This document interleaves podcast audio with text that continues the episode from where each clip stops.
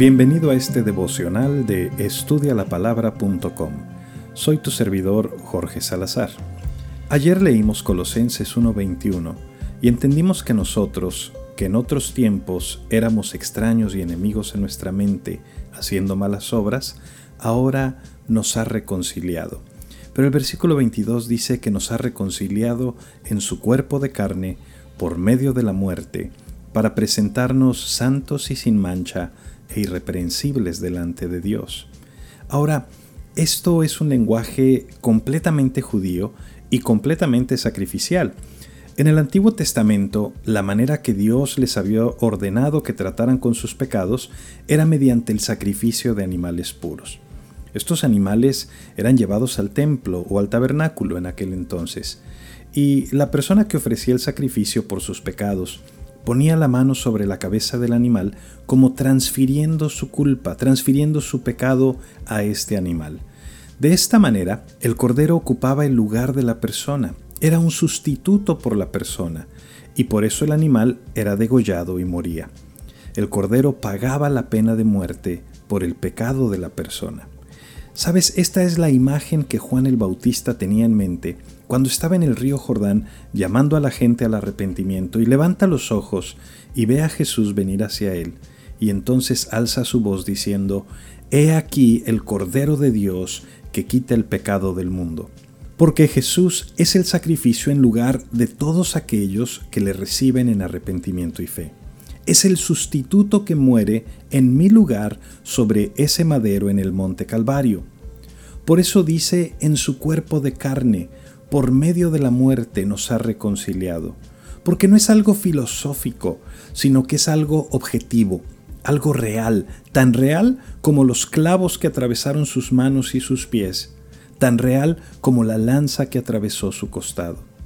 ¿Qué mayor prueba del amor de Dios?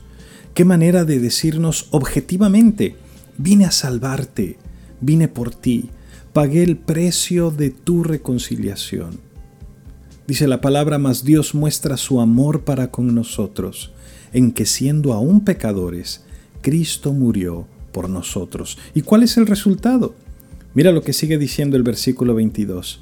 Para presentaros santos y sin mancha e irreprensibles delante de Él. El resultado es que tu cuenta está saldada. En una ocasión fui a desayunar a un restaurante con un amigo eh, y estábamos platicando muy a gusto, oramos, desayunamos. Poco antes de terminar entraron al restaurante otro matrimonio amigo de nosotros y nos saludamos, se fueron a su mesa y mi amigo y yo seguimos en lo nuestro. A la hora que pido la cuenta me dice el mesero, no es nada, señor. Ah, caray, pero ¿cómo? Me dice, mire, los señores de aquella mesa pagaron ya su cuenta. Sabes, ya no debía nada, ya estaba pagada la cuenta. Era libre para levantarme e irme de aquel lugar porque otro había pagado por mí. Y ese es el mensaje de la cruz. Cristo pagó por ti para presentarte santo y sin mancha e irreprensible delante de Él. Mira, no sé si te das cuenta de las implicaciones de todo esto. Empezaste como enemigo de Dios, ajeno de Dios, extraño en tu mente, pero Dios ha venido a salvarte. No te dejó flotando a la deriva, lo que es más, tomó tu lugar y te ha hecho santo, irreprensible. El que sustenta todas las cosas, la imagen del Dios invisible, el creador de todo lo que hay, te ha transformado y te ha dado vida. ¿Cómo no amarlo? Cuando entiendes estas cosas, no puedes seguir viviendo ajeno de la voluntad de Dios. Al contrario, Quieres agradarle en todo, quieres crecer en el conocimiento de Dios, quieres dar fruto en toda buena obra. ¿Por qué?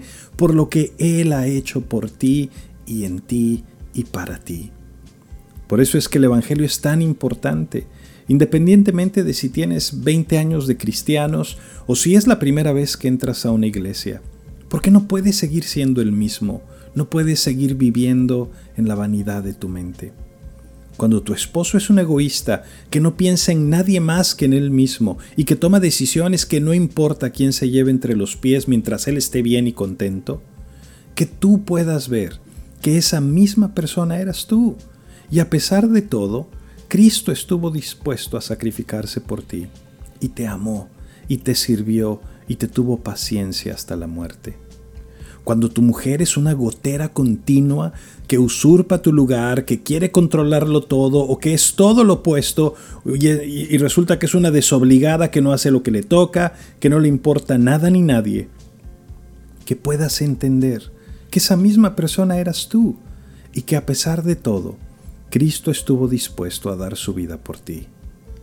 Necesitamos aplicar el Evangelio a todas las áreas de nuestras vidas, como padres, como hijos, como hermanos, como empleados, como jefes. Si el Evangelio de Cristo no permea, si no está arraigado en tu corazón y en tu vida, te vas a llevar una mala sorpresa. Pero por el contrario, si el Evangelio de Cristo se ve en todo lo que haces y eres un reflejo del amor y la gracia de Dios en tu vida, déjame decirte que la bendición de Dios en tu vida será evidente y permanente para la gloria de Cristo.